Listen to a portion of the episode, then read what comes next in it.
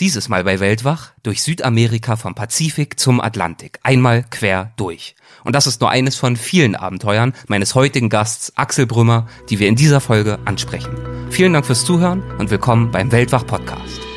Legendäre Grenzgänger und leidenschaftliche Weltenwanderer nehmen uns mit auf ihre Streifzüge und bieten Einblicke in ferne Orte und faszinierende Kulturen. Mit offenen Augen ins Abenteuer. Das ist der Weltwach-Podcast mit Erik Lorenz.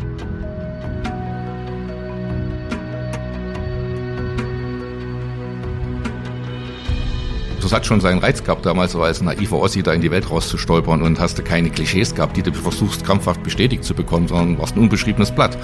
Aber jetzt gehst du halt tiefer, beliest dich und da tauchst richtig tief in solche Kulturen ein solange man bloß abhakt, Sehenswürdigkeiten besucht, muss auch jeder für sich selber definieren. Also ich rede von mir. Also für manche Leute ist jetzt äh, in die Geschichte eintauchen das Tollste und die müssen dann die alten Tempel angucken. Für andere, die wollen wahnsinnig tolle Fotos mit nach Hause bringen, um zu zeigen, wie schön unsere Welt ist. Ähm, für mich ist es gelungen, wenn ich eine, eine berührende und für mich ganz wichtige Lebensgeschichte erfahren habe.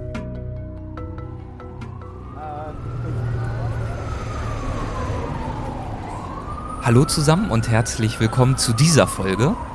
Im Hintergrund hörst du live Geräusche von einem Ort, der zwar, ja, offen gesagt nichts mit dem Thema der heutigen Folge zu tun hat, an dem ich mich aber gerade befinde, nämlich der Times Square hier in New York. Ich bin gerade auf einer kleinen USA-Tour Erst New York, dann Washington, schließlich Philadelphia, mit einem vollgepackten Programm aus Dingen, die ich mir anschauen, Freunden, die ich treffen möchte. Aber trotzdem soll natürlich Weltfach nicht zu kurz kommen, deswegen gibt's heute auch die neue Folge. Ja, und da es hier jetzt doch etwas sehr unruhig ist und ich ehrlich gesagt auch Massen an Leuten im Weg stehe, wechsle ich jetzt, glaube ich, doch mal lieber die Position. So, das klingt schon besser, glaube ich. Ich sitze jetzt hier auf einer Bank im beschaulichen Washington Park. Das ist eine von über 1700 Parkanlagen in New York. Die Sonne strahlt, Menschen picknicken, schnattern. Neben mir steht der Washington Square Arch. Das ist ein Triumphbogen, von dem aus beginnt dann die Fifth Avenue. Ja, und bevor es jetzt endlich gleich mit der Folge losgeht, möchte ich noch mal ganz kurz auf ein Thema hinweisen, das ich schon in der letzten Folge ausführlich erläutert habe, nämlich den neuen Weltwach Supporters Club. Das ist eine Möglichkeit für dich, unser Projekt und unseren Podcast zu unterstützen mit einer finanziellen Zuwendung in der Höhe deiner Wahl, was auch immer du guten Gewissens und schmerzlos geben kannst und willst. Und im Gegenzug nehmen wir dich dann in den Weltwach Supporters Club auf und informieren dich über spezielle und exklusive Aktionen, zum Beispiel verschiedenste Verlosungen und Gewinnspiele und auch gelegentlich die Möglichkeit, in kleiner privater Runde selbst bei den Aufzeichnungen der Podcast-Folgen mit dabei zu sein. Alle Informationen dazu findest du auf weltwach.de in der Rubrik Unterstütze uns. Jetzt aber wirklich zur heutigen Folge und die habe ich genannt Per Fortschritt durch ein Leben unterwegs. Der Titel passt gleich in zweierlei Hinsicht. Zum einen ist mein heutiger Gast Axel Brümmer gemeinsam mit seinem Reisepartner Peter Glöckner seit Jahrzehnten nahezu unentwegt unterwegs und zwar besonders häufig auf Fahrrädern. Da war also der eine oder andere Parforce-Ritt dabei. Ja, und zum anderen gleicht auch diese Folge an der einen oder anderen Stelle einem kleinen Parforce-Ritt, denn mit all dem, was Axel schon erlebt hat, da ließen sich problemlos zehn Folgen füllen. Ganz so viel Zeit hatten wir aber nicht. So, und um nicht noch mehr Zeit zu verlieren, geht's jetzt endlich los. Viel Spaß. Hallo Axel, willkommen bei Weltwach. Es freut mich sehr, dass du dabei bist. Ja, danke für die Einladung. Ich bin auch gerne da. Du führst mit deinem Reisegefährten Peter Glöckner seit nunmehr fast drei Jahrzehnten, glaube ich, ein Leben des Reisens, so kann man es, denke ich, formulieren. Angefangen hat alles im Jahr 1990 mit einer Reise, die schlussendlich zu einer Weltumradlung wurde. Was hat euch denn damals so sehr in die Welt hinausgezogen, dass ihr so kurz nach dem Fall der Mauer damals zu einer solch gewaltigen Reise aufgebrochen seid? Ja, wir sind Ossis, gell? also Peter ist Sachse, ich bin Thüringer und wir hatten beide schon äh, zu DDR-Zeiten als Jugendliche das gemacht, was halt ging. Also Peter war mit 14 in Rumänien äh, ohne Eltern wandern mit ein paar Kumpels. Ich bin mit 15 das erste Mal mit dem Fahrrad ans Schwarze Meer gefahren und dann noch dreimal hinterher. Äh, aber jedes Mal war Schluss gewesen. Dann waren wir volljährig und da sind wir dann unabhängig voneinander illegal in der Sowjetunion Bergsteigen gewesen. Also der Peter hat sich vor einer Reisegruppe abgeseilt äh, und im Kaukasus und ich hatte eine 24 Stunden Transitvisum und bin dann äh, sechs Wochen in, in Sibirien Bergsteigen gewesen. Also wir haben damals schon gemacht, äh, was möglich und unmöglich war. Ja, und dann ist die Mauer gefallen, dann ging mehr. Gell? Und wir haben ja für eine Freiheit gekämpft und die wollten wir auch ausnutzen. Haben uns aufs Fahrrad gesetzt, kannten uns nicht. das wollte ich gerade fragen. Ihr habt ja? euch aber nicht dort in, in nee. der Sowjetunion irgendwie zufällig getroffen oder dergleichen. Ähm, die, die Szene war klein. Ja. Und man kannte sich und wusste voneinander. Ich habe Peter viel von ihm gehört, aber noch nie gesehen. Ich wusste, dass er ein begnadeter Freikletterer war aber getroffen hatte ich noch nicht. Und dann hatte ich alle meine Freunde, meine Kletterfreunde angehauen und sag jetzt die Mauer gefallen, los, komm, los. Und äh, da kamen dann so blöden Antworten wie, ah, ich kann doch nicht losfahren, ich habe gerade eine neue Freundin und das ist die Frau meines Lebens, die Beziehung hat zwei Jahre gehalten, wäre mal lieber mitgefahren. Oder ja, jetzt kann man sich einen Schrankwand kaufen, das will ich. Und das ist ey, die blödesten Geschichten. Und äh, beschreib doch nochmal, wie das für dich war, als die Mauer gefallen ist. Was waren da deine Gedanken, deine, deine Wünsche, deine ich wär, Sehnsüchte? Ich wäre eh äh, abgehauen. Das stand schon fest und äh, hatte das für 1990 geplant, über äh, das Altaigebirge nach China und die Chinesen haben uns schon als Deutsche und nicht mehr als Ostdeutsche angesehen und dann wäre ich mit dem Fahrrad weggefahren. Und ich war schon an der Grenze gewesen, ein Jahr vorher, illegal und habe mir das angeguckt im Altai. Das ist also easy darüber zu kommen und viele von meinen Freunden und Kletterfreunden, die haben das schon gemacht vor mir und äh, also nicht jetzt über die. Woher kam bei dir diese Sehnsucht rauszuwollen? mich hat das fasziniert, wenn du auf der Straße bist, diese Menschen, die du kennenlernst und die Gespräche, die du führst. Also ich habe so viel gelernt auf Reisen. Also für mich bedeutet äh, Reisen lernen und nicht Sehenswürdigkeiten anzugucken. Also am Anfang der Weltumradung, weil wir ja kein Geld hatten, die DDR-Mark wollte ja keiner tauschen, mussten wir arbeiten in den Ländern, konnten uns aber, weiß ich, die Pyramiden von Gizeh nicht leisten, den Eintritt. Und äh, saßen aber da mit den Leuten, und zum Beispiel in Venezuela haben wir in Caracas in einer Fabrikanlage gearbeitet, drei Monate und hatten in den Slum, in so einem Barrio, eine Bretterhütte angemietet und sind jeden Morgen mit dem Betriebsbus mit den gleichen Leuten in die Fabrik gefahren, standen mit den gleichen Leuten am Fließband, sind wieder nach Hause, haben ein Bier getrunken, am Wochenende am Strand gegrillt. Äh, das ist heute, wenn ich das so sehe, mit Abstand das Beste, was wir machen konnten. Aber das war uns aufgezwungen. Ja. Das war so nicht geplant, aber mhm. was geplant war, war das Lernen, war mhm. das Ausbrechen. Und die Grundlage dafür war eben diese Bekanntschaft, die sich dann gebildet hat. Also ihr kanntet euch erst noch nicht und seid dann irgendwie wahrscheinlich über Umwege, über ja, hab, Empfehlungen dann, aufeinander aufmerksam geworden. Ja, ein Kumpel von mir habe ich angehauen und der hat dann gesagt, er kommt auch nicht mit und äh, es gibt aber einen, der das Gleiche vor. Und dann haben wir uns getroffen, hatten, oder haben immer noch sehr konträre Charaktere, was am Anfang sehr viel Streit bedeutet hat. Inwiefern konträr? Na, der Peter ist so bei uns der Techniker, der ruhige Part und ich bin mehr so der Agile, der so an was rangeht und äh, Peter hält mir aber den Rücken frei, ohne ihn könnte ich es nicht machen. Aber am Anfang gab es da eben Stress. Ja? Also das klassischste Beispiel war an der griechisch-türkischen Grenze. Ein Stück Schokolade hat sich Streit so weit aufgestaut, dass dann eine Tafel Schokolade, die wir geschenkt bekommen hatten, wir haben uns gestritten nicht um die Schokolade, sondern wann wir sie essen. Also ich wollte sie gleich essen, was du hast, hast du. Und, äh, und Peter wollte sie für schlechte Zeiten aufheben, er weiß, was morgen noch kommt, ob man da was zu essen haben, ist uns, so und so unsere Charaktere. Und da haben wir gemerkt, es geht nicht. Und es gab einen bösen Streit, also fast Schlägereien. Wir waren noch sehr jung. Also sehr viele Emotionen. Und haben uns dann getrennt mit dem festen Willen, nie wieder zu treffen. Aber nach zehn Tagen alleine radeln habe ich mir dann so dem Schicksal ein bisschen nachgeholfen, indem ich Autofahrer mit Zetteln losgeschickt habe in alle möglichen Himmelsrichtungen und gesagt habe, hier, wenn du irgendeinen siehst mit dem Fahrrad, äh, dann gib ihm den Zettel. Und einer von den sechs Autofahrern habe ich losgeschickt. Hat einen Peter getroffen und der hat dann wieder mit einem anderen Autofahrer mit dem Zettel geantwortet. Es gab ja noch kein Internet und Handys und so ein Kram. Und äh, ja, dann haben wir dann so nach zwei, drei Tagen Zettel hin und her schicken, uns dann geeinigt, dann irgendwo zu treffen. Und jetzt sind es ja knapp 30 Jahre. Wie war das so Wiedersehen? War das schon so ein kleines Happy End und ihr seid euch um die Arme gefallen nee, oder eher so zähneknirschend nach dem hm. Motto, naja, besser als nichts? Erstmal mal neu beschnuppern, ja. Okay. ja. Und, aber heute ist es so, du weißt genau, wie jemand reagiert und das streitet sich schon lange nicht mehr. Ich sage immer, das ist eigentlich, was wir führen, ist schlimmer als eine Ehe.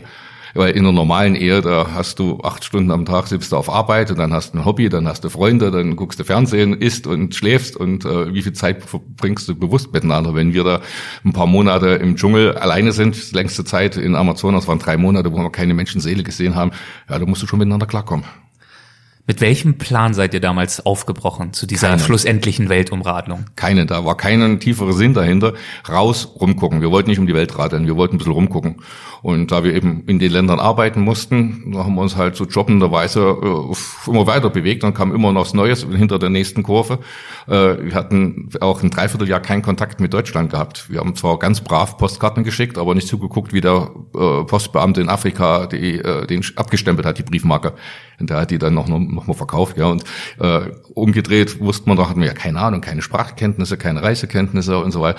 Äh, wussten wir nicht, wie man Postlagern sich dazu schicken kann. Später haben wir das dann begriffen, aber das erste Dreivierteljahr hatten wir keinen Kontakt und waren richtig weg. Und danach, wo wir dann so ein System hatten, wo wir so alle Viertelhalbe Jahr Post bekamen, dann war es schon so, dass du dich zwar gefreut hast, aber auch äh, Angst davor hattest, weil es dich aus deiner Lebensweise, aus deinem Trott wieder rausgerissen hat. Gell?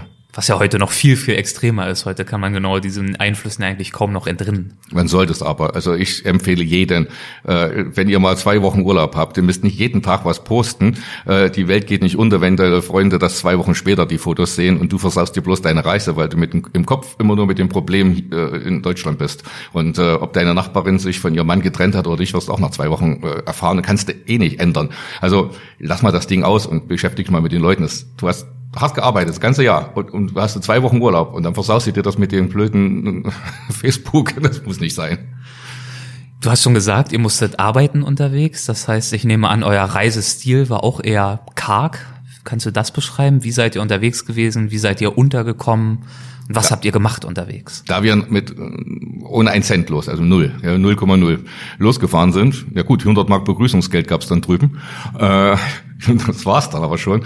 Und da haben wir von den 100 Mark haben wir ein bisschen Ausrüstung gekauft, die wir zum Schluss gar nicht gebraucht haben. Zum Beispiel so eine komische äh, Drahtsäge, weil ich mir dachte, wenn du im Dschungel bist und kommst an den Fluss, dann musst du die Drahtsäge rausnehmen, musst du dann so eine Urwaldriese um, umsetzen. Wir waren noch jung, ja. Und, und dann den Fluss draus bauen, dass ich das Ding das erste Mal verwenden wollte in Alaska zum Feuer machen. Nach vier Jahren, da war das total verrottet und in der Packtasche. Aber jedenfalls äh, äh, haben wir unterwegs halt in den Ländern gearbeitet und hatten kein, absolut kein Ziel, wo wir hingehen, was man, was man, was später passiert. Äh, Vorträge wussten wir gar nicht, dass es sowas gibt, gell? und Bücher schreiben wollten wir auch nicht, wir wollten einfach nur rumgucken. Und da sind halt dann irgendwann fünf Jahre daraus entstanden. Dass es nicht länger gedauert hat, es liegt an einem sehr engen Freund von uns, den Heinz Stücke. Das ist der Nonstop-Radler schlechthin der ist heute äh, 62 Jahre mit dem Fahrrad unterwegs, davon 54 Jahre und nonstop alle Länder, alle also Territorien. Also er ist nicht 62, sondern er ist seit 62 Jahren unterwegs. 62 Jahre unterwegs, ja, ja, und 54 davon nonstop. Ja. Äh, und den haben wir getroffen in Hongkong und da war der gerade in so einer Krise gewesen, so nach paar 30 Jahren unterwegs sein.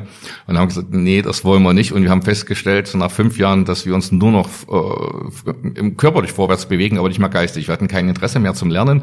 Wir wussten bloß nicht, was wir sonst machen sollen im Leben. Und das war dann der Punkt, wo gesagt haben, jetzt wird mal aufhören, sonst äh, läuft es irgendwie schief. Wie habt ihr dann eure Rückkehr erlebt?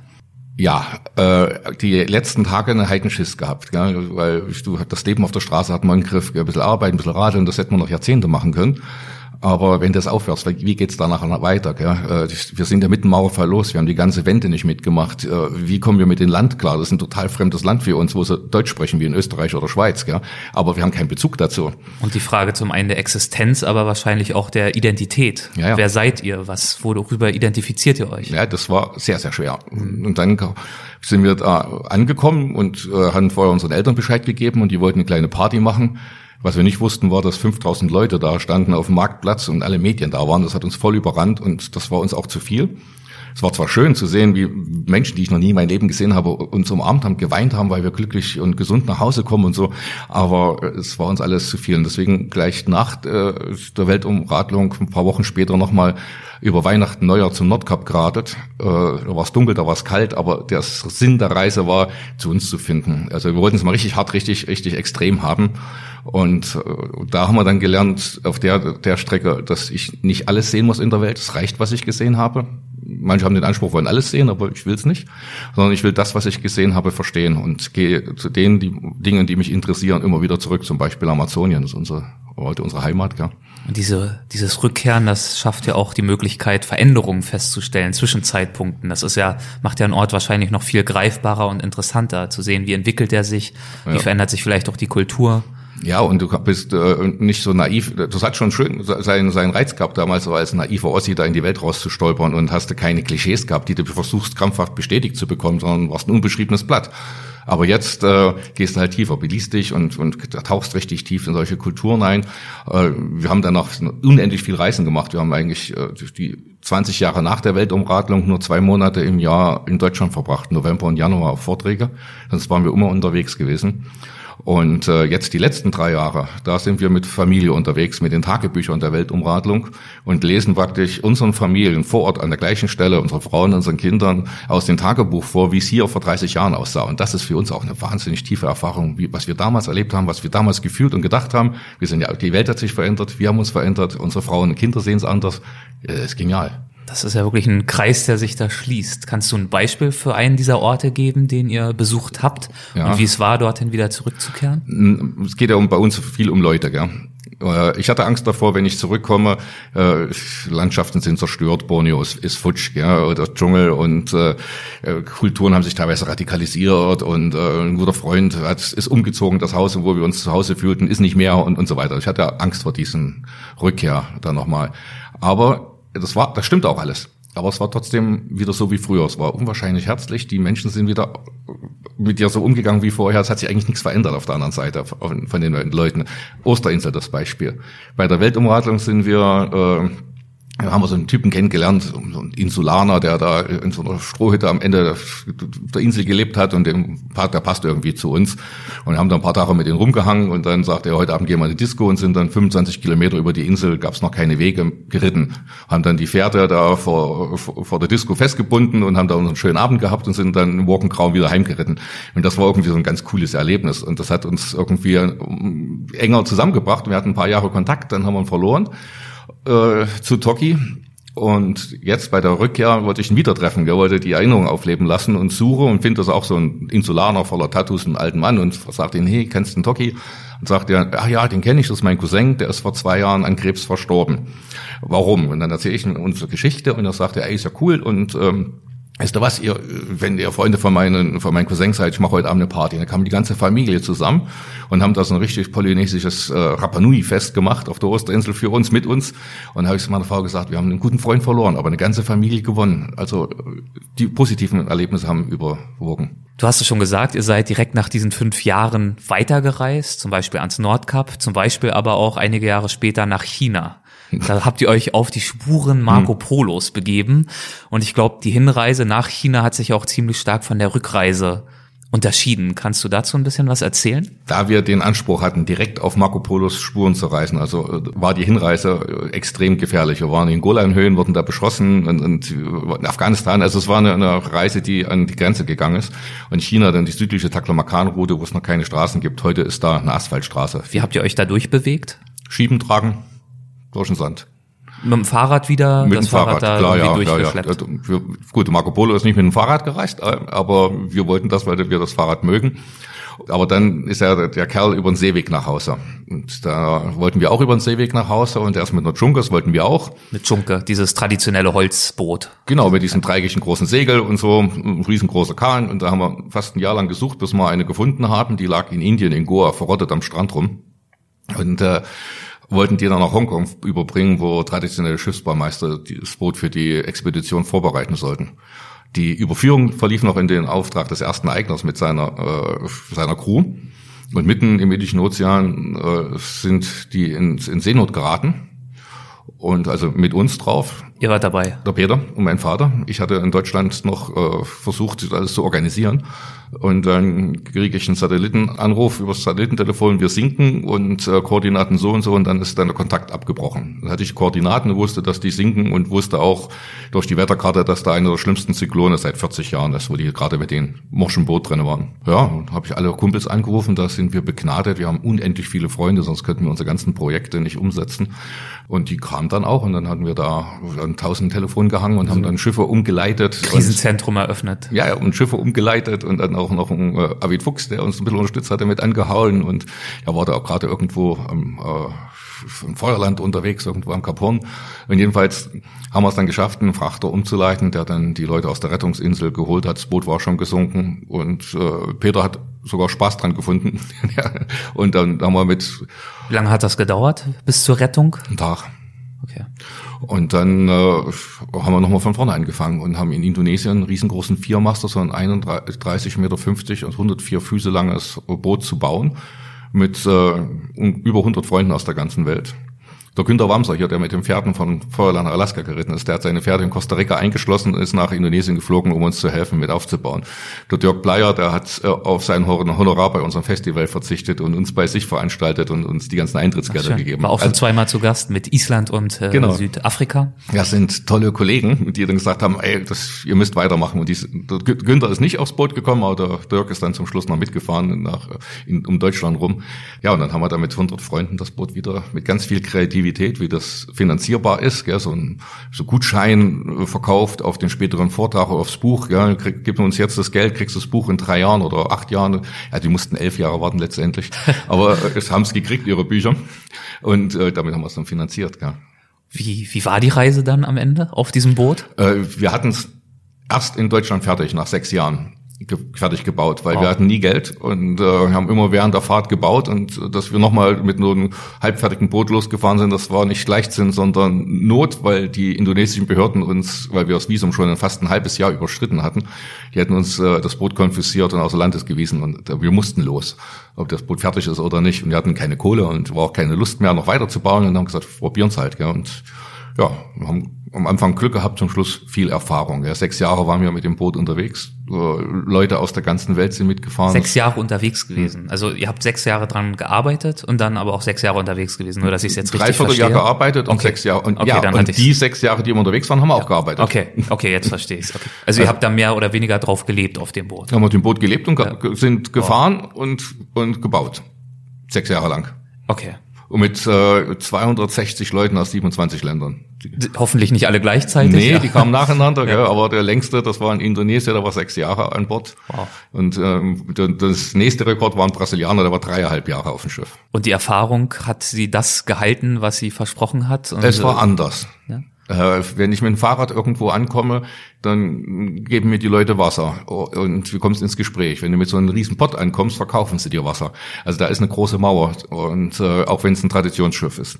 Also an Land und Leute kamen ja nicht so ran wie früher aber dafür äh, an die vielen Kulturen und Religionen, die, und, die mit uns mitgefahren sind. Und die hast du natürlich auf sehr engen und sehr intimen Art und Weise kennengelernt. Wahrscheinlich auch so ein kleines Sozialexperiment, weil da wart ihr ja wirklich gezwungen, gut miteinander zurechtzukommen und auch gut miteinander zu arbeiten. Zu du weißt genau, wann wer aufs Klo muss und wie lange er braucht. Ja, da fällt mir jetzt keine smarte Überleitung ein, deswegen mache ich eine ganz harte, einen ganz harten Bruch und komme nochmal auf Südamerika. Du hast vorhin schon gesagt, Südamerika ist einer der Kontinente, die euch besonders immer wieder angezogen haben. Du hast konkret den Amazonas angesprochen, das Amazonasgebiet. Dort wart ihr schon auf eurer großen Weltumradlung und seid dann aber nochmal zurückgekehrt, vielfach, unter anderem für einen Trip entlang dem Amazonas von der Quelle bis zur Mündung. Stimmt es, dass ihr mittlerweile im Amazonasbecken insgesamt schon über fünf Jahre paddelnd und mhm. auf über 20 Flüssen verbracht habt? Nee, wir müssten mal unsere Vita ja. abklären. Es sind neun Jahre 40 Flüsse. Neun Jahre. Und äh, wir haben bei der Weltumradlung durch einen ganz großen Zufall, wird jetzt zu weit führen, mitten im, im Nichts einen Aussteiger kennengelernt. Und der hat uns fasziniert. Und zu denen sind wir immer wieder zurück. Der hat autark vom, vom Dschungel im Dschungel gelebt, über 40 Jahre. Und äh, den haben wir so eng und seine Lebensweise kennengelernt, dass wir uns dann gesagt haben, jetzt machen wir es mal selber.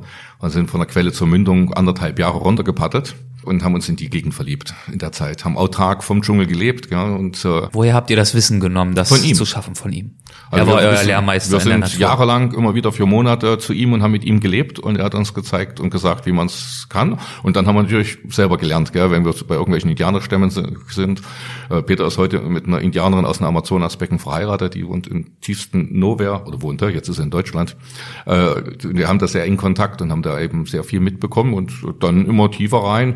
Und ja, und dann, wenn du einmal so da Feuer fängst, gell, dann es ist so eine Wahnsinnslandschaft und so super Menschen und ach, ich ich liebe den Amazonas so.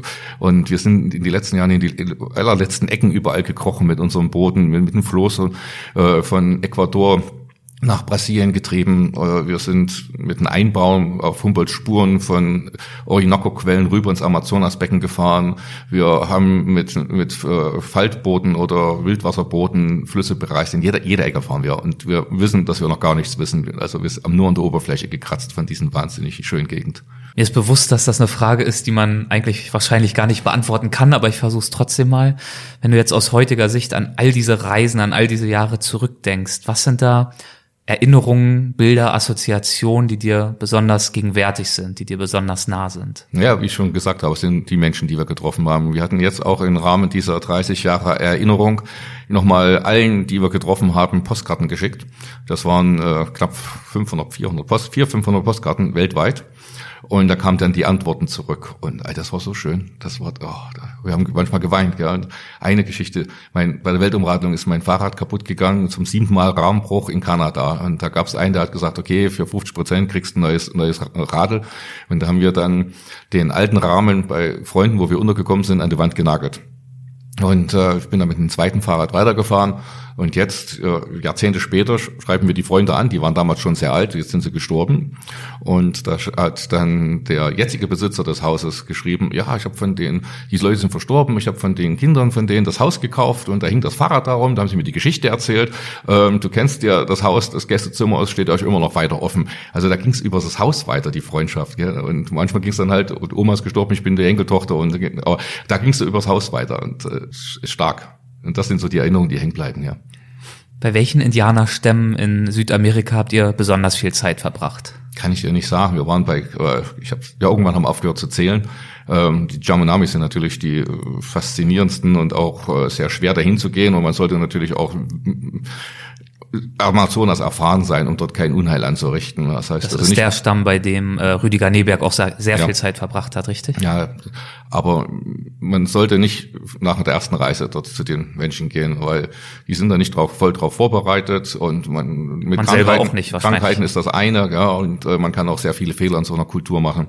Also lest mal viele, viele Bücher über den Amazonas und äh, verbringt ein paar Jahre bei anderen Stämmen, bevor der hingeht. Aber es ist schon spannend, äh, bei solchen Naturvölkern zu sein. Wir hätten auch ein paar Mal die Möglichkeit gehabt, zu unkontaktierten Leuten zu kommen oder in die Nähe.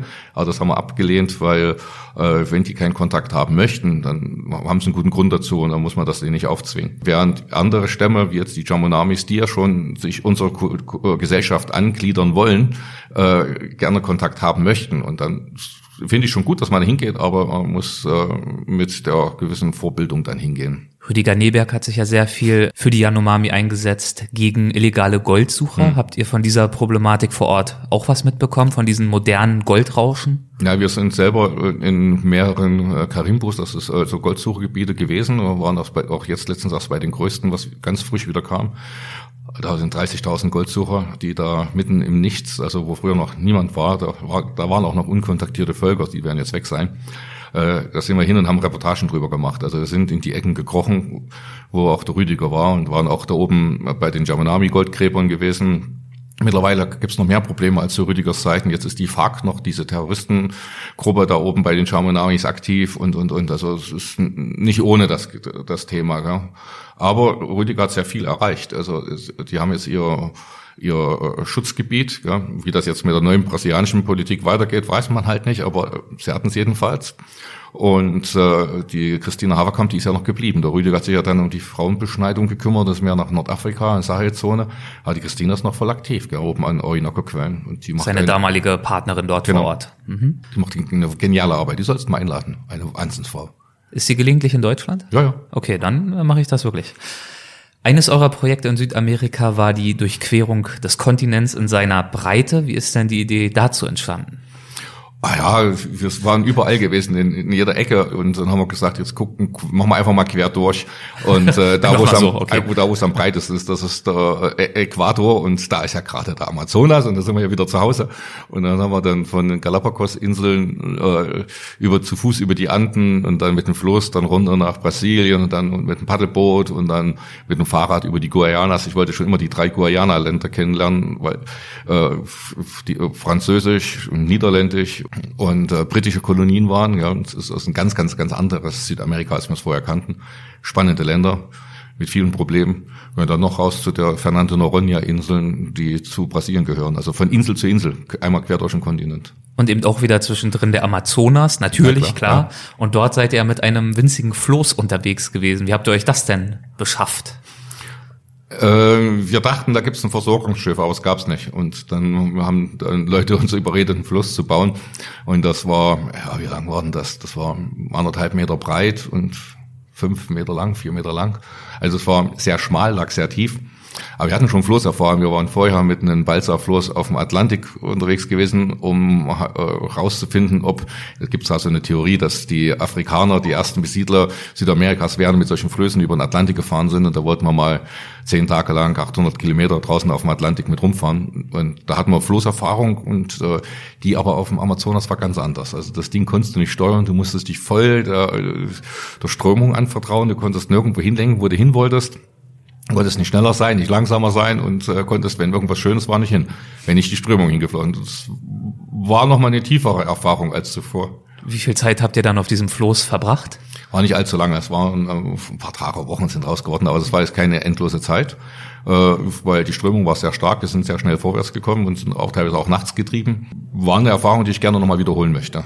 Was habt ihr auf dieser Durchquerung über Südamerika erfahren, was euch vorher noch nicht so bekannt oder bewusst war? Welche Facetten sind dazu gekommen?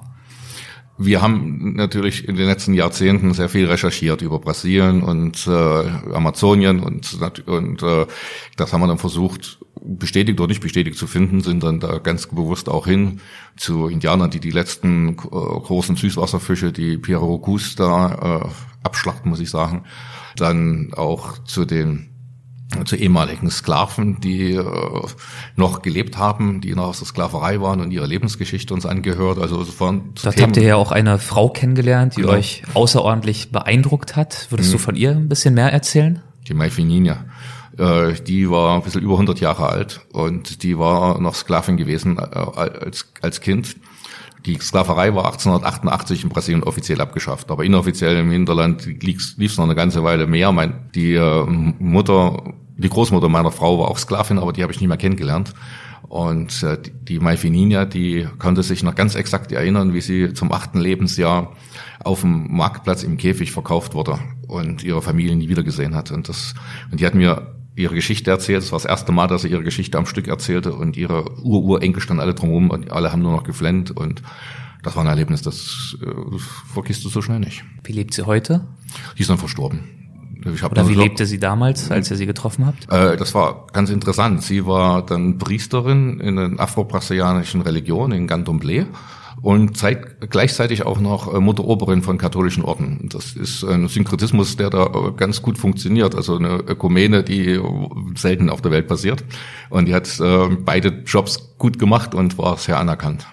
Ein weiteres Land, das euer Herz erobert hat, ist Bolivien. Dort engagiert ihr euch ja auch sehr. Was macht Bolivien für euch besonders und wie ist es auch zu eurem Engagement dort gekommen? Ja, wir haben bei der Weltumradlung äh, in der Sahelzone sehr viel Armut bis Hunger von Kindern gesehen und haben danach ganz bewusst nach einem äh, Hilfsprojekt gesucht, was äh, vernünftig ist. Und dann haben in ganz sehr vielen Hilfsprojekten unentgeltlich gearbeitet. Da haben wir ein bisschen Backstage-Informationen bekommen, hatten eine Dusche und waren nah dran. Ja. Und haben dann gesucht nach einem Projekt, was gut läuft, weil manche laufen ja auch schief. Und dann in Bolivien haben wir eins gefunden, ein Straßenkinderheim, was genau so unseren äh, Idealen und vor allen Dingen diese Zukunftsvision, die die alte Dame hatte, äh, entsprochen hat. Und da haben wir uns eingeklinkt. Die ist dann verstorben, die Gründerin des Projektes. Und wir haben es übernommen und haben dann äh, bis auf 1000 Kinder das aufgebaut. Es sind 17.000 Kinder durch die Hände des Projekts gelaufen. Wir sind nicht mehr die Einzigen, die das unterstützen. Also 1000 Kinder schafft es nicht mehr als, als ein Verein. Es sind mittlerweile mehrere Vereine. Ja, wir waren die Gründerinitiatoren sind da immer noch in die neuen äh, Projektentwicklung eingebunden. Und äh, alle zwei Jahre fliege ich mit deutschen Kindern nach Bolivien. Die Eltern der Kinder, wie auch ich, flieg, bezahlen das Fluggeld aus eigener Tasche und dann leben die zehn Tage lang auf der Straße mit Straßenkindern und kommen natürlich gut motiviert zurück und äh, sensibilisieren andere Kinder auf dem Schulhof über die Probleme und Schönheiten der Welt. Was heißt Leben mit auf der Straße? Wie kann Tagsüber sind die auf der Straße, nachts sind die in unseren Heimen im, im, im Schlafsaal, also sind richtig nah dran. Und aus diesem Projekt äh, von den Polyphemet ist ein neues Projekt entstanden. Jetzt haben wir ein weltumspannendes Projekt, Global Sozial, aufgezogen, wo wir mittlerweile schon in äh, sechs Ländern acht Projekte haben und äh, angedacht sind jetzt erstmal, wo wir schon ein bisschen so angefangen haben, in äh, zwölf Ländern 18 Projekte, die wir alle miteinander verknüpfen wollen, die wir aufbauen wollen und das hält mich die nächsten Jahre in Atem. Ich habe auch, kann es jetzt auch so sagen, ich habe die nächsten fünf Jahre werde ich erstmal keine große Reise unternehmen. Wir werden uns beide um unsere Kinder kümmern und, äh, und die Projekte aufbauen. Nebenbei die Vorträge machen, Bücher und versuchen davon zu, zu leben, aber die keine äh, Reise mehr, fünf Jahre lang. Aber diese Bolivien-Trips wahrscheinlich Ja, trotzdem ja, noch alle Reisen, zwei Jahre, ja, die Reisen, gehören, die Reisen nach dazu. Indonesien zu den Ja. äh, Seenomaden, wo wir dann eine, eine äh, Bootsbibliothek haben, wo, wo wir dann in Südost-Sulawesi auch Mangroven wieder aufforsten, um den Tsunami aufzuhalten, mit Jugendlichen von den Seenomaden. Äh, und so eine Malschul- und Kunstakademie für Straßenkinder in Kalkutta äh, ist dann dann äh, kümmern wir uns um Gefängniskinder in Bolivien, die mit ihren Eltern in den Knast kommen, weil sie nicht auf der Straße sind, aber im Knast ist es noch härter. Ich habe da in einem Gefängnis, wo wir arbeiten, seit zehn Jahren mittlerweile, ein Mädchen kennengelernt, die war die dritte Generation im Knast, die weiß gar nicht, dass es ein Leben draußen gibt. Und dafür sind wir dabei jetzt. Äh, Ich habe da mal eine Dokumentation gesehen in diesen Gefängnissen. Das sind ja wirklich wie kleine Wohnungen in Gefängnissen. Also die, das Mhm. Ja, ja. Gefängnis ist wie eine eigene kleine Stadt, Das ist eine aber Stadt, wo eben eine Mauer drum unter erbärmlichsten Bedingungen und natürlich auch die Kinder sind alle sexuell missbraucht, weil die Eltern das Geld brauchen und verkaufen die Kinder aus der Not heraus. Also es ist das Härteste, was, der, was ich gesehen habe. Und wir haben da jetzt einen Kindergarten aufgebaut in den Knast, in dem wir arbeiten und äh, sind dabei jetzt eine Vorschule aufzubauen. Und mein Traum ist, die am Wochenende mal rauszukriegen zu so einer Freizeit in der Natur, damit sie sehen, dass es noch ein Leben außerhalb gibt und äh, dann die Angebote auch annehmen, weil die haben ja teilweise Angst rauszugehen, die Kinder drei Generationen, ja. Woher nehmt ihr die Kraft und auch die Visionskraft, äh, diese Projekte anzugehen? Ist im Moment gerade so mein, mein Lebensinhalt. Also meine engeren Freunde können es schon nicht mehr hören. Also, weil wir sehen, dass gerade über alles bisschen auf der Welt ins Negative abrutscht und wir müssen dagegenhalten.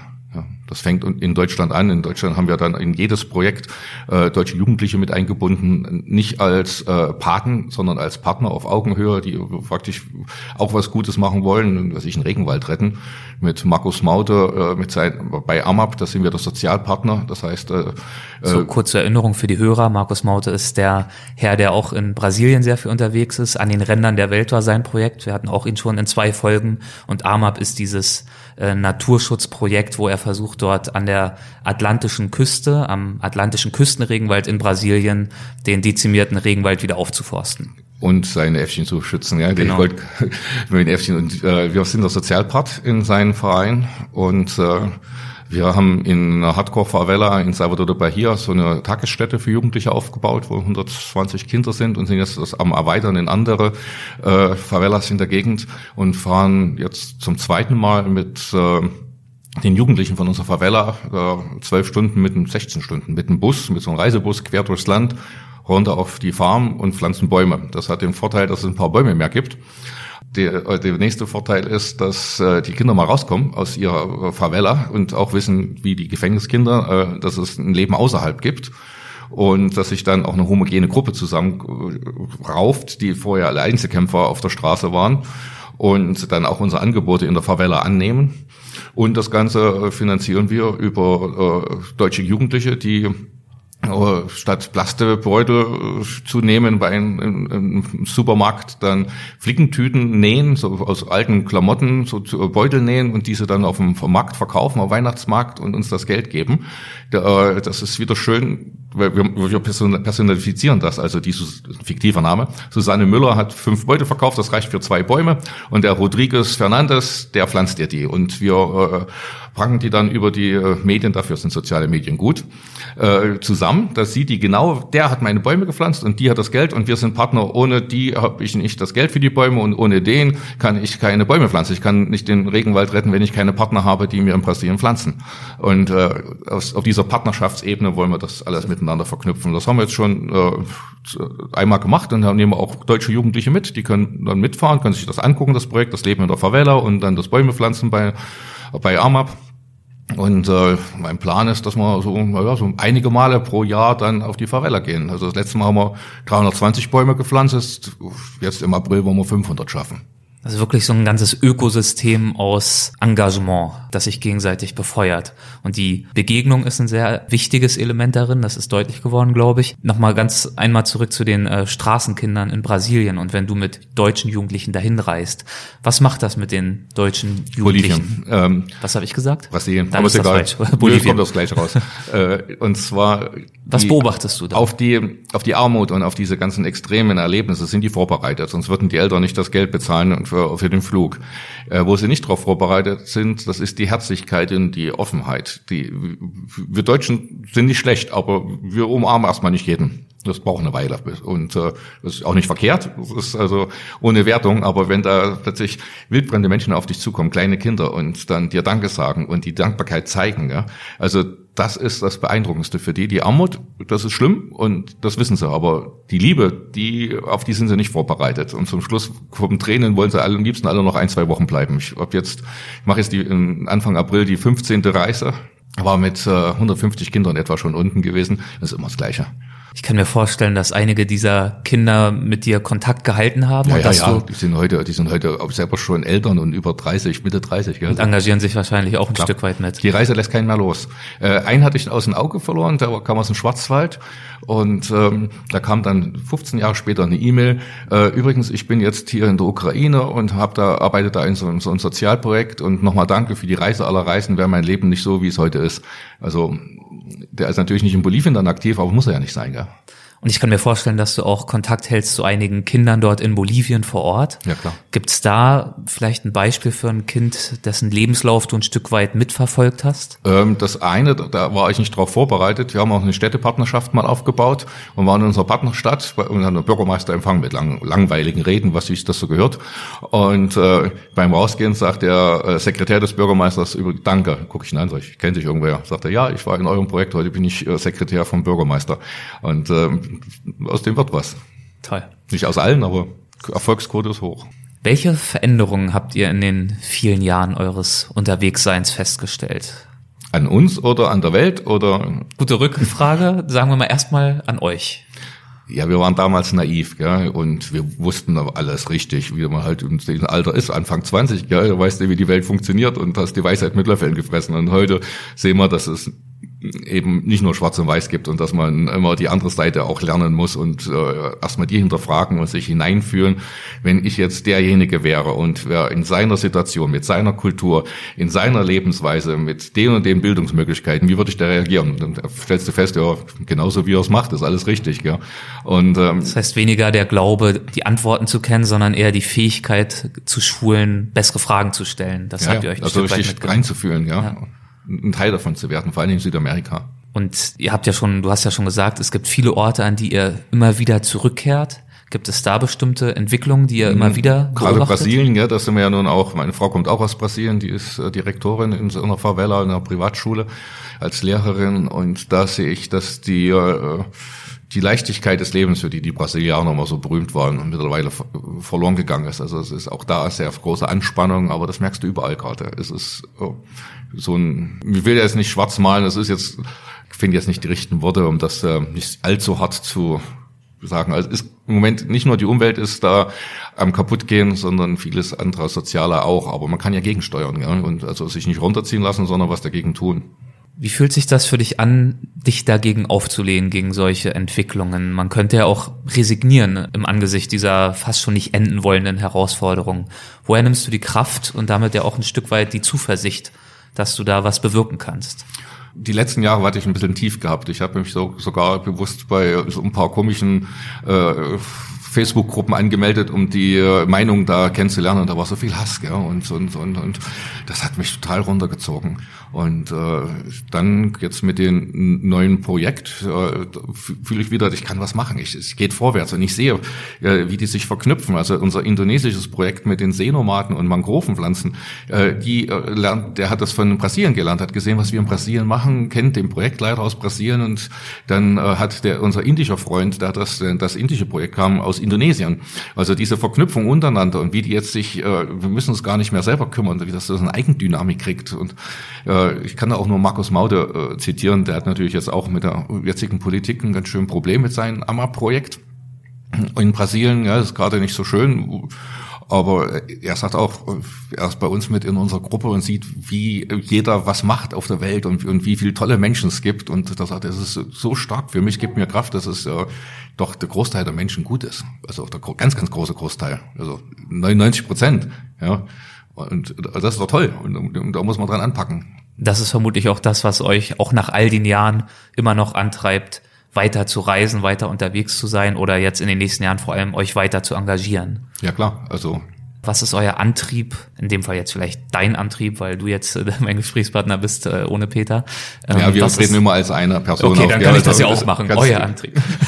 kannst du immer für beide. Ja, ja. Was ist euer Antrieb, weiter in die Welt hinaus aufzubrechen und euch das jetzt zum Beispiel nicht in Deutschland bequem zu machen und von hier aus eure Projekte zu steuern? Ja, du, und ich möchte den Kontakt zu den Menschen da vor Ort nicht äh, verlieren und äh, möchte beim Aufbau dabei sein. Das macht ja dann auch Freude. Ich sehe, dass das, dass die auch untereinander Kraft schöpfen. Auch da sind viele, die dann anfangen, depressiv zu werden, wenn sie merken, äh, stößen da in Indien gegen Bürokratie oder in äh, Bolivien hatten auch Probleme mit der Politik gehabt, gell, sollten die heimgeschlossen werden und so. Aber dann siehst du, dass es woanders nicht anders ist. Und dann, wenn du dann rumreist und die Leute miteinander verbindest und mal auch mal, mal welche mitnimmst, also ich nehme auf jeder Reise jetzt Jugendliche mit aus Deutschland, dann siehst du, was du da in den Köpfen und in den, den Menschen da verändern kannst. Das ist, und das ist toll. Das macht einfach einen heiden Spaß, gell? Und ich kann mir vorstellen, dass so nächsten fünf Jahre, zehn Jahre, bis die Kinder äh, dann Jugendliche sind und sagen, ey Alter, ich möchte nicht mit, mit dir unterwegs sein, äh, dass dann der Peter und ich wieder zusammen noch eine Reise machen. Also unsere goldene Hochzeit würde ich gerne mit einem Rollator und der Welt. das ist doch mein Plan. Und ein äh, wunderschönes, fast schon Schlusswort. Zum Abschluss würde ich gerne noch zu den Halbsätzen kommen. Mit deinem Einverständnis würde das bedeuten, ich gebe einen Halbsatz vor und wir schauen, was dir dazu in den Sinn kommt, ob dir dazu was in den Sinn kommt. Eine Reise ist für mich in Anführungszeichen gelungen, wenn du vor Ort richtig ankommst im Kopf. Also wenn, solange man bloß abhakt, uh, Sehenswürdigkeiten besucht, dann ist es, äh, muss auch jeder für sich selber definieren. Also ich rede von mir. Ja? Natürlich. Also für manche Leute ist jetzt uh, in die Geschichte eintauchen das Tollste und die müssen dann die alten Tempel angucken. Für andere, die wollen wahnsinnig tolle Fotos mit nach Hause bringen, um zu zeigen, wie schön unsere Welt ist. Uh, für mich ist es gelungen, wenn ich eine, eine, eine berührende und für mich ganz wichtige Lebensgeschichte erfahren habe. Ein intensives Leben zu führen bedeutet für mich soziale Kontakte zu haben. Freunde, äh, alles, was wir machen. Das Boot, das, was gesungen ist, das Neue bauen, dann unsere, unsere ganzen Hilfsprojekte. Wir reden immer, Peter und ich und wir zwei. Äh, wir sind ein Riesenteam und äh, was weltumspannend ist. Und wären nicht so viele Menschen, dann würde das nicht gehen. Deswegen soziale Kontakte. Ein Moment auf unserer Reise quer durch Südamerika, der mich besonders bewegt hat, war? Das sind viele, kannst du so nicht pauschal sagen, aber die äh, Malfinina kennenlernen, das diese alte Sklavin, das war schon toll, aber auch die Ruhe und mal runterfahren auf dem Floß, wo du äh, fremdbestimmt bist von der Strömung, das war auch mal gut. Das ist eigentlich auch eine schöne Erfahrung für, mhm. dafür, dass ihr sonst strampelt und wirklich mit schierer Muskelkraft euch nach vorne bringt, auf Fahrrädern, dort in diese passive Rolle zu schlüpfen. Du musstest dich kleiden lassen, im wahrsten Sinne des Wortes, aber richtig. Dem Fluss hingehen, im ja, Strom ja, sein, im Flow sein, sagt man ja, auch im Englischen. Wir hatten auch keinen Hilfsmotor dran oder so, wir konnten also nichts bestimmen. Eines meiner wohl schönsten Fotos in Südamerika habe ich geschossen, als ich. Hm. Das sind Porträts, da kommen wir wieder auf das Thema. Ja, also das kann ich so. Ja, die Iguazu-Fälle kann man fotografieren, die haben wir hundertmal fotografiert bei Hochwasser, bei Niedrigwasser, die sind schön, aber ne, das ist schon. Für dich steht wirklich der Mensch im Vordergrund, ja, ja. das merkt man.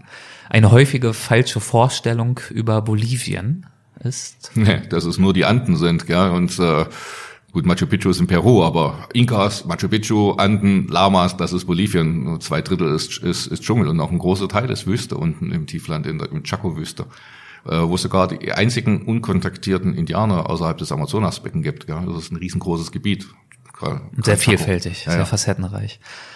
Wenn ich das nächste Mal nach Südamerika zurückkehre, werde ich wieder in Amazonas gehen. Und vorher die Schwiegermutter besuchen, sonst gibt's Ärger. Wenn ich nur noch eine Reise unternehmen dürfte, würde ich? Hm, würde ich, dadurch, dass wir verheiratet sind, äh, zu meiner Familie gehen nach Salvador. Fast geschafft. Wenn ich mehr Zeit hätte, würde ich? Wofür Zeit? Äh, auf Reisen? Nur jetzt hier unterwegs. Einfach grundsätzlich geringerer, falls du einen Stresspegel hast, einen hohen, geringerer Stresspegel, mehr Zeit im Alltag, um dich einem bestimmten Thema, einer bestimmten Sache zu widmen. Hm, ja, würde gerne noch mehr Zeit meinen Kindern widmen, ja. Vor allem jetzt den Kleinen, der braucht mich noch doll. Und wir machen das ja auch. Peter ist jetzt wirklich jetzt ganz voll. Also seine Frau hat ihn schon stark verändert mit der, mit der Hochzeit. Die sind jetzt seit 17 Jahren vorbei äh, zusammen. Dann kamen die Jungs, die Kinder. Das, das hat nochmal einen Knacks gemacht. Und dann kam jetzt vor zwei Jahren die Tochter. und ist es ganz aus. Inwiefern? Was heißt das? Er fährt nur noch auf die Kleine ab. Okay, okay. Das, das ist gut. Das heißt, du wartest auf die Rollator-Zukunft. Genau. es fällt mir schwer, meine Selbstbestimmtheit aufzugeben.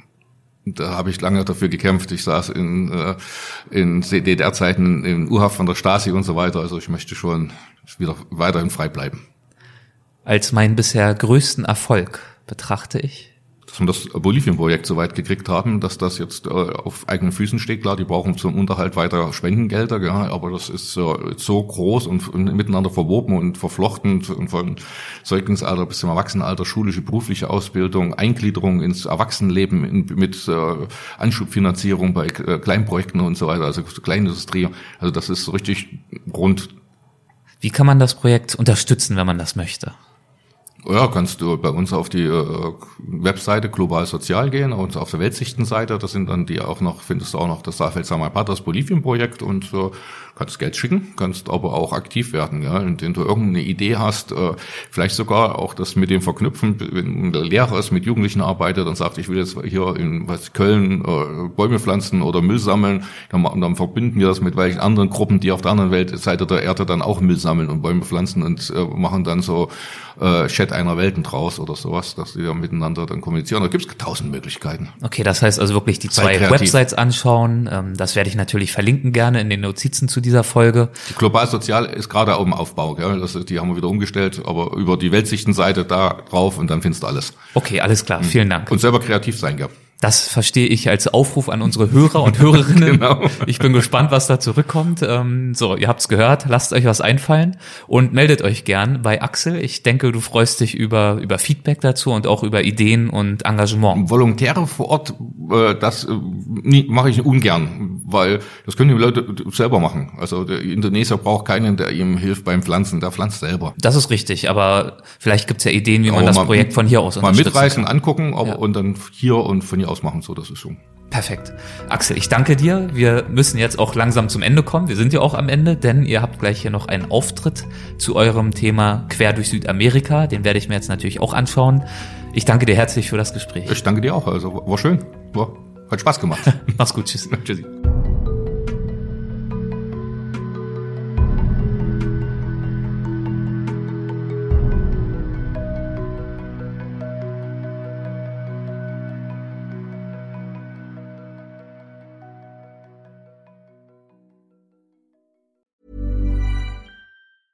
Even when we're on a budget, we still deserve nice things.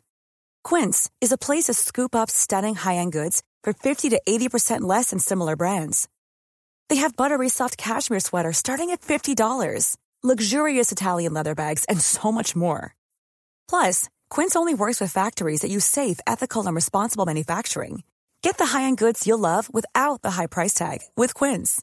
Go to quince.com/style for free shipping and 365-day returns.